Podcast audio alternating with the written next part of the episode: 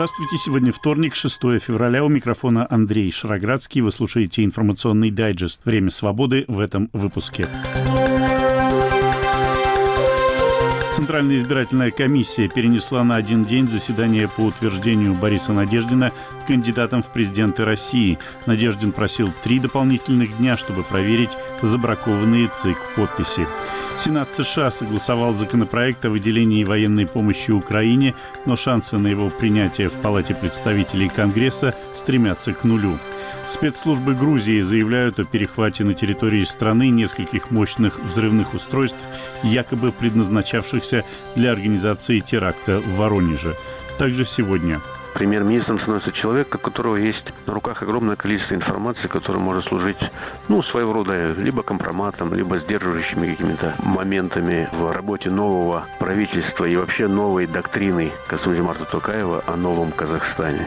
Новым премьер-министром Казахстана стал бывший глава президентской администрации Алжас Бектенов.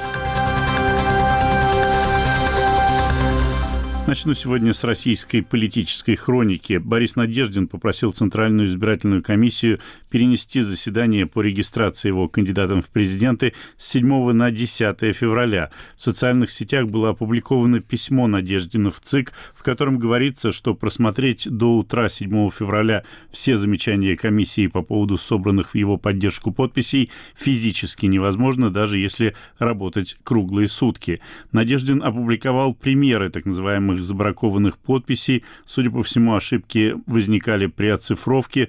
В одном случае город Ростов-на-Дону был написан как Ростов-на-Дому. Еще один пример – орфографическая ошибка при написании названия города Салихард. Это тоже было расценено как брак. И сегодня же глава ЦИК Элла Памфилова согласилась перенести заседание по утверждению кандидатуры Надеждина, но всего на один день, то есть на 8 февраля.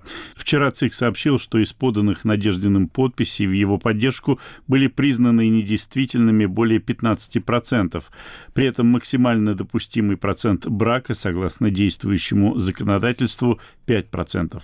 На фоне всех этих событий издание «Новая газета Европа» опубликовало статью, в которой говорится, что члены штаба Бориса Надеждина из партии «Гражданская инициатива» могли сознательно сдать в ЦИК поддельные или непроверенные подписи. У них якобы случился конфликт с волонтерами из штаба кандидатов. Это организация, которая помогает проводить предвыборные кампании независимым кандидатам. В гражданской инициативе «Новую газету Европа» обвинили во лжи, а политик Максим Кац даже дал понять, что изданию заплатили за публикацию этой статьи. Вот что говорит по этому поводу главный редактор «Новой газеты Европа» Кирилл Мартынов. Ну, мы видим большую общественную поддержку Бориса Надеждина как антивоенного кандидата. У нас выходило множество публикаций и интервью с самим Надеждиным, и описание того, как люди стоят в очередях, и вообще как бы общую вот эту фактуру запроса на перемены, которые, очевидно, в российском обществе существуют сейчас – при этом а, мы получили информацию после конфликта 31 января в избирательном штабе Надеждина. Мы получили информацию о том, что выстроить работу, возможно, штабам Надеждина не удалось в этих экстренных условиях. Было несколько разных групп, которые, в общем, хотели действовать по-разному. Все это вылилось в ключевой день для кампании в конфликт между волонтерами и ну, так называемыми друзьями самого Надеждина, более опытными политтехнологами. И, собственно говоря, волонтеры эти описали конфликт, а несколько источников э, в штабе, который вот использовался для сдачи, подачи подписей, заявили о том, что, в общем, эти источники недовольны теми принципами работы, которым, которыми в итоге руководствовался штаб кандидата. То есть то, как подписи в итоге выбирались и как они сдавались. Саму эту фактуру никто не отрицает. И представители гражданской инициативы Нечаев, и другие, в общем, коллеги, они заявляют, что да, действительно был конфликт, но вот как-то его удалось разрешить, и, в принципе, все в порядке. Официальная позиция штаба заключается в том, что подписи выбирались самые, самые как бы качественные, ну и, соответственно, подозревать э, штаб в том, что он э, где-то не доработал или тем более, что там был какой-то прямой умысел подставить кандидата, не следует. А когда мы над этим материалом работали, у нас было порядка 15 источников, И представители, собственно говоря, многие представители э, Надеждина, с которыми мы пытались связаться, они отказывались на эту тему говорить. Ну, я так подозреваю, это связано с тем, что, в общем, никто не хотел делать э, публичным достоянием вот эту саму ситуацию, связанную с э, конфликтом. Насколько серьезно это Надеждину повредило, у нас нет на этот вопрос ответа, потому что мы до конца не понимаем, что произошло в этом ну, так называемом секретном штабе, откуда подавались эти документы моменты. Как бы обвинение в том, что новая газета Европа работает по чему-то заказу, и тем более за деньги. Ну, у Максима Каца, мне кажется, все-таки оно прямо не прозвучало, хотя он очень близко к этому подошел. И я вчера его переспрашивал, он э, считает, что все-таки с его точки зрения это вот эти волонтеры, недовольные тех, тем, что их выгнали политтехнологи из этого штаба, это они якобы легализуют через нас некую оплаченную информацию. То есть это, возможно, волонтерам заплатили. Очень такая конспирологическая теория за то, что они недовольны и всем рассказывают о том, почему все было сделано неправильно. На мой взгляд, здесь, э, честно сказать, большой трагедии нету во всей этой истории, потому что действительно штаб э, работал в экстремальных условиях. Действительно, те люди, которые изначально начинали кампанию, они не ожидали такой массовой поддержки. Действительно, им было очень трудно принимать э, какие-то правильные и быстрые решения. И в любом случае решение про э, регистрацию или скорее не регистрацию антивоенного кандидата ЦИК принимает как, э, в общем, абсолютно в рамках политической целесообразности, а какие-то возможные проблемы с этим экстренным э, сдачей такого большого количества подписей и выбора из э, тех э, более двух сотен тысяч подписей, которые за Надеждина в итоге были э, собраны, ну, в общем, это, может быть, облегчает задачу ЦИКу по недопуску, но, в общем, совершенно фундаментально на ситуацию не влияет. Я уверен, что, э, скажем, конфликты и хаос, который мог э, происходить в штабе Надеждина, не оказывают серьезного э, влияния на политическую ситуацию и принятие решений в администрации президента. Сам Надеждин уже дал понять, что ну, как-то призывать к какому-то, не знаю, какой-то забастовке или протестам он не будет. Он будет обжаловать э, решение в Верховном суде, это займет какое-то время. Верховный суд, я думаю, встанет тоже на сторону российских властей, как суды делают в России. После этого Надеждин может сосредоточиться на продолжении своей политической карьеры. Ну, я на это 95, наверное, процентов ставлю, что, в общем, недопуск уже совершился фактически и был оформлен. И самой перспективной тактикой действия оппозиции на этих выборах э, станет э, ну, вот эта акция «Полдень против Путина», которая скорее из себя представляет представляет митинг манифестацию около избирательных участков, чем выбор среди четырех кандидатов. Это был главный редактор издания «Новая газета Европа» Кирилл Мартынов. Фрагмент его интервью телеканалу «Настоящее время». Теперь о ситуации в Украине. Российская армия продолжает обстрелы украинских городов и поселков. При попадании снаряда в здание гостиницы в поселке Золочев в Харьковской области погиб двухмесячный ребенок, ранены три женщины, в том числе мама погибшего мальчика. Повреждены не менее семи частных домов. 5 февраля в Сумской области погибли два и были ранены около 10 человек.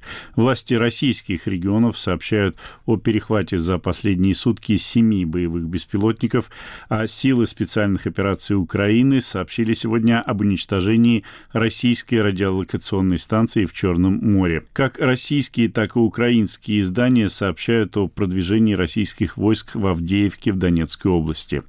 А жители оккупированных территорий Украины все чаще выражают возмущение по поводу жилищной политики оккупационных властей. Я недавно рассказывал вам о том, как в Мариуполе продаются квартиры, брошенные жильцами во время боев за город. А вот какие обращения все чаще появляются в интернете. Нету нашего дома, в котором мы прожили много лет. Нас кинули, нам не выдают квартиры и не обещают даже новое жилье. Бывший магазин детский мир. Уважаемый Владимир Владимирович, мы жители города Мариуполя, с левого берега, район стадиона «Азовсталь». Хотим узнать, когда будут соблюдаться местной властью законы РФ и остановить беспредел ДНР в нашем городе. Власти республики на месте снесенных домов строят и продают их в ипотеку, меняют адреса и кадастровые номера. Наш район самый пострадавший в результате СВО. 48 домов снесены.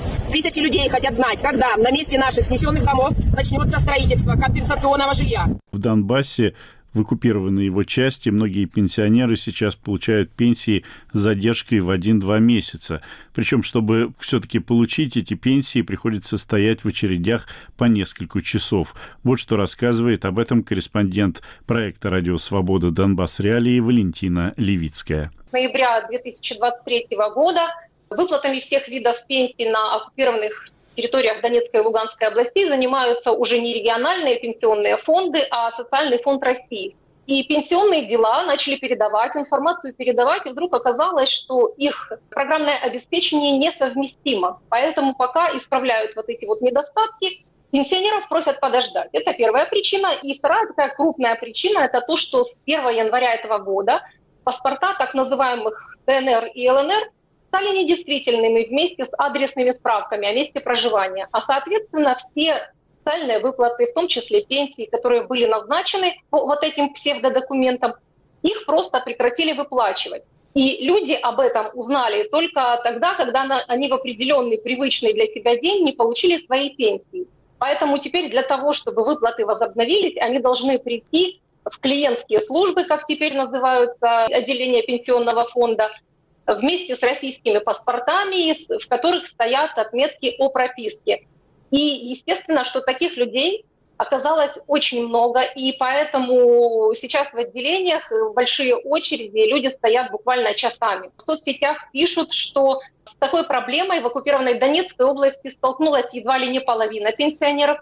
А в оккупированной Луганской области ситуация подобная, но жалоб там меньше. Возможно, это связано с тем, что там и население, и в том числе пенсионеров, полтора-два раза меньше, и, возможно, просто оформление документов происходит быстрее. Чаще всего задержка пенсии происходит на 1-2 месяца, но есть жалобы на то, что э, есть люди, которые и дольше не могут получить свои пенсии. Но весь фокус еще и в том, что даже отстояв эту очередь в клиентскую службу, подав документы, свои вот российские паспорта и так далее, это совершенно не означает, что человек вот буквально сразу же начнет получать опять свою пенсию.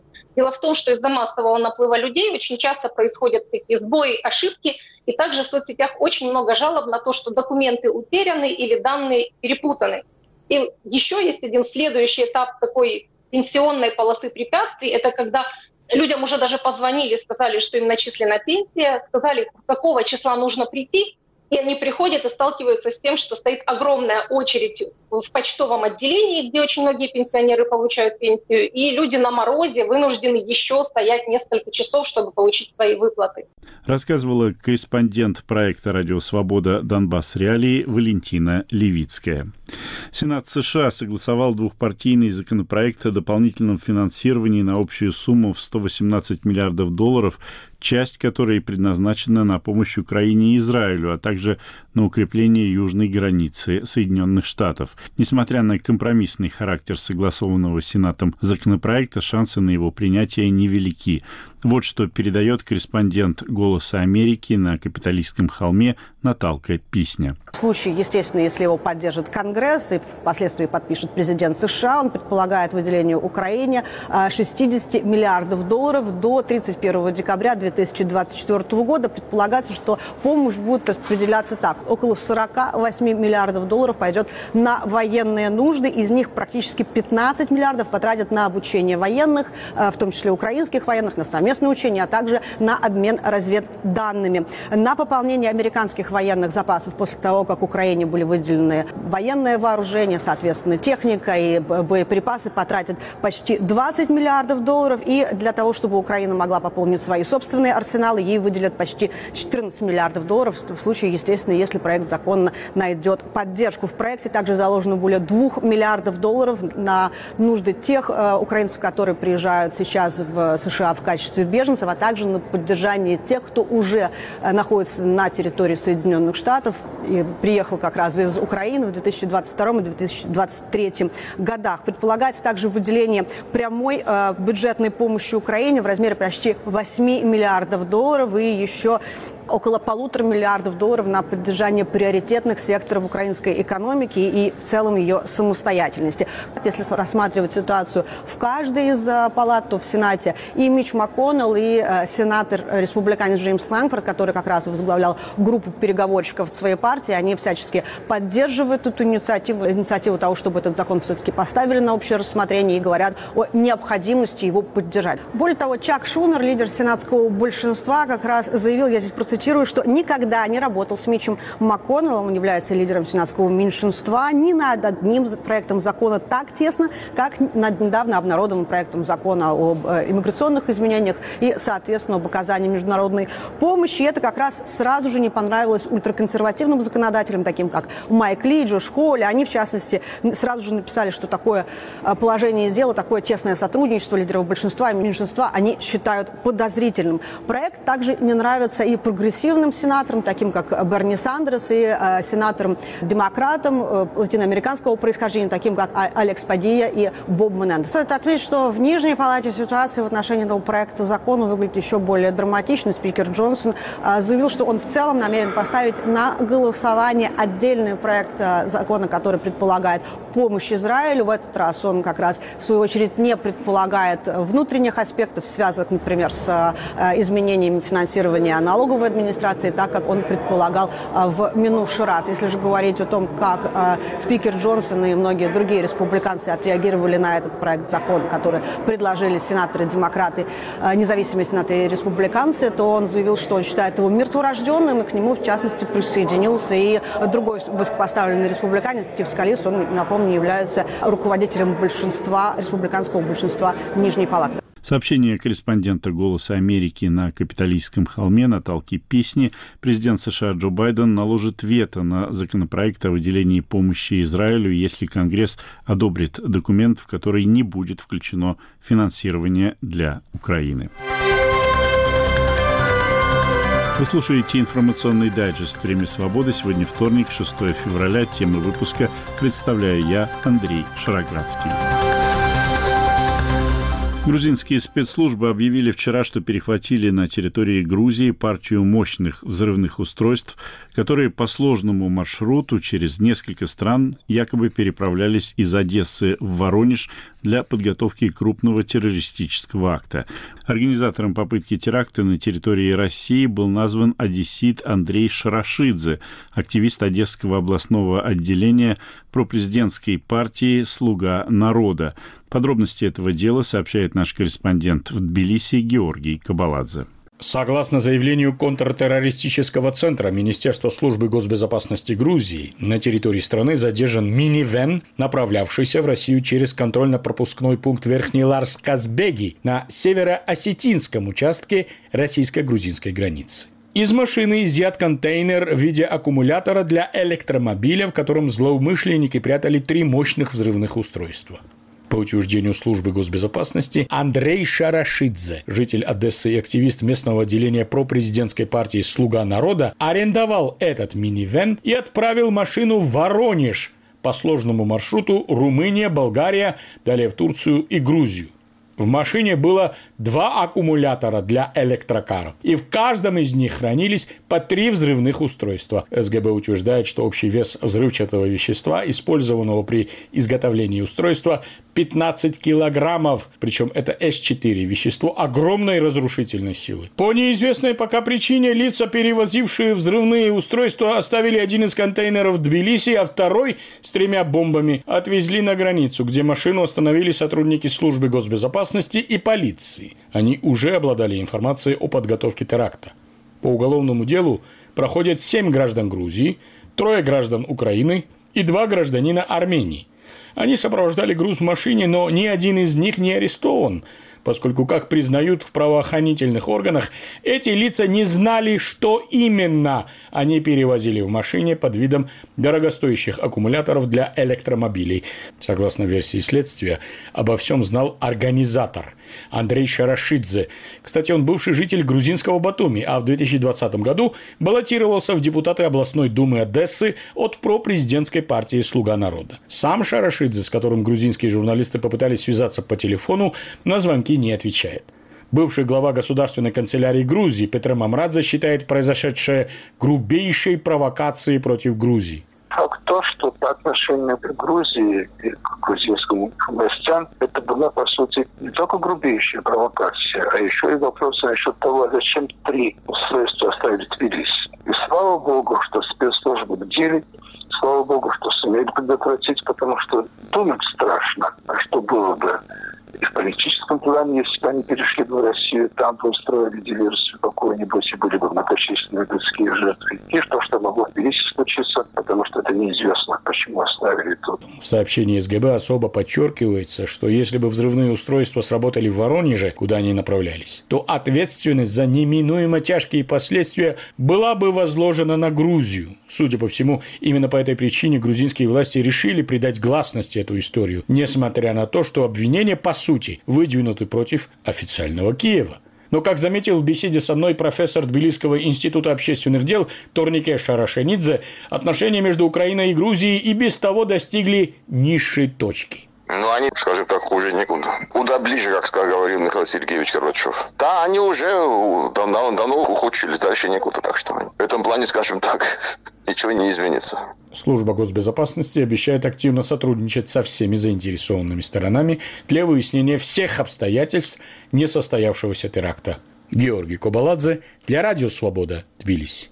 Время свободы президент Казахстана Касым Жамарт Такаев подписал сегодня указ о назначении премьер-министром Алжаса Бектенова после его утверждения парламентом страны Мажлисом. Кандидатуру Бектенова выдвинула правящая партия Аманат, за него проголосовали 69 депутатов, семеро воздержались. 43-летний Бектенов с апреля прошлого года занимал должность руководителя администрации президента. Мой собеседник – политический обозреватель корпорации «Радио Свободная Европа» «Радио Свобода» Мирхат Шарибжан. С чем связана отставка правительства Казахстана? Похоже, что Касымжамар Токаев пытается показать населению, что его лозунг «Новый Казахстан» – это не просто ну, очередная такая инициатива на бумаге, а что-то новое нужно делать. Это с одной стороны. С другой стороны, скорее всего, продолжается такое трение между старой назарбайской командой и командой, которую сейчас все еще создает, можно сказать, Касымжамар Токаев. Токаев ведь сам был в команде Назарбаева. Сейчас он э, как бы пытается избавиться от тех представителей старой команды, которые все были в обойме Назарбаева, и выставлять новых людей, относительно новых. Дело в том, что бывший теперь уже премьер-министр Алихан Смаилов, он с самого начала, ну, он в принципе не такой старый, ему там, по-моему, 51 год, он э, начинал э, вот э, с таких экономических моментов, вот когда все приватизировалось в начале начале 90-х. Он там возглавлял какие-то агентства, проведенционные фонды, экономические какие-то организации и так далее. То есть это как раз та структура, которая была полностью под контролем семьи Назарбаева. Это как раз когда наживался капитал когда создавалась так называемая новая экономическая, ну, в случае с Казахстаном и с другими бывшими советскими республиками, экономическая, значит, и политическая элита страны, которая только получила в то время независимость. Что касается Бектенова, Волжас Бектенов, который стал вот сейчас уже новым премьер-министром, это человек, которому всего лишь 43 года, и с самого начала своей карьеры он занимался борьбой с коррупцией. Это очень э, важный момент здесь. Премьер-министром становится человек, который вот основную часть своей карьеры, которую начинал как молодой специалист, провел в борьбе с коррупцией. Ну, какая это была борьба, это понятно, там зачастую была номинальная и так далее, но тем не менее, это человек, у которого есть на руках огромное количество информации, которая может служить, ну, своего рода либо компроматом, либо сдерживающими какими-то моментами в работе нового правительства и вообще новой доктрины Касымжи Токаева о новом Казахстане. Поэтому э, назначение Бектенова – это знаковое событие, я считаю. А, тем более, что он вот до, до последнего момента был еще и а, руководителем администрации президента Токаева. А обычно руководителем при, администрации президента назначаются очень близкие люди. То есть э, вот э, можно охарактеризовать это следующим образом. Идет дальнейшее трение между старой командой Назарбаева. Она осталась, она никуда не делась. И даже в команде Токаева, да и сам Токаев Это те люди из обоймы Назарбаева. Вот, идет такой раскол, и Токаев пытается найти молодых людей, у которых на руках есть информация, огромное количество информации, касающейся многих моментов за эти 30 лет, за последние, когда, ну, Назарбаев почти 30 лет был у власти, еще до а, обретения независимости Казахстаном. В 1989 году он стал первым секретарем Компартии Казахстана, потом президентом суверенной республики Казахстан в составе Советского Союза, ну а потом и президентом Казахстана. То есть идет такое разгребание авгиевых конюшен с тем, чтобы действительно создать какой-то хотя бы что-то похожее на то, что Токаев назвал новым Казахстаном. А можно ли ожидать, что теперь в Казахстане будет провозглашена такая масштабная кампания по борьбе с коррупцией, под видом которой будет проходить э, окончательная зачистка нынешнего руководства Казахстана от э, представителей клана Назарбаева? Ну, по примеру, может быть, Китая, где Си Цзиньпин именно под предлогом борьбы с коррупцией боролся со своими оппонентами. И да, и нет. Дело в том, что надо учесть, что клан Назарбаева, он состоит из таких священных коров, борьба с которыми, если даже будет идти, она будет идти закулисно. А есть часть клана, которые, значит, можно будет публично наказывать за то, что они были вовлечены в коррупционные схемы там и так далее. То есть тут э, немножко сложно. Ведь э, мы же видим, что все эти трения между Назарбаевским кланом и Токаевым лично, они идут как бы не совсем открыто. Эти трения идут. Идет торг. Вот Назарбаев ездил к Путину, я предполагаю, что Назарбаев может предложить что-то и Путину вот в ситуации, в той ситуации, в которой находится сейчас Россия и Путин с, этой авантюрой в Украине, санкции и так далее. У Назарбаева огромные личные связи и с Си Цзиньпинем, и с Ердоганом, и с другими руководителями мировыми, и даже с людьми в Европейском Союзе. Здесь Назарбаеву есть что предложить для Путина, поэтому он, скорее всего, сюда ездил. Но взамен, наверное, выпрашивал какие-то привилегии для спокойного ухода с политической сцены вместе со своим кланом. Какие-то торги идут, э, какие-то моменты мы знаем, какие-то моменты мы догадываемся. Я думаю, так и будет продолжаться. То есть, если что-то будет объявляться, объявляться будет о, там, о каких-то других людях, о тех винтиках, но не о самом моторе, так скажем, всего этого назарбаевского механизма. Назначение нового премьер-министра Казахстана мы обсуждали с политическим обозревателем корпорации «Радио Свободная Европа» «Радио Свобода» Мирхатом Шарибджаном. Вы слушали информационный дайджест «Время свободы». Его темы представил я, Андрей Шароградский, продюсер выпуска Андрей Амочкин. Наш подкаст можно слушать на сайте «Радио Свобода». К вашим услугам популярные приложения подкастов и наша платформа на базе хостинга YouTube «Радио Свобода Лайв». Подписывайтесь на нее и на телеграм-канал «Время свободы». У меня на сегодня все. До свидания.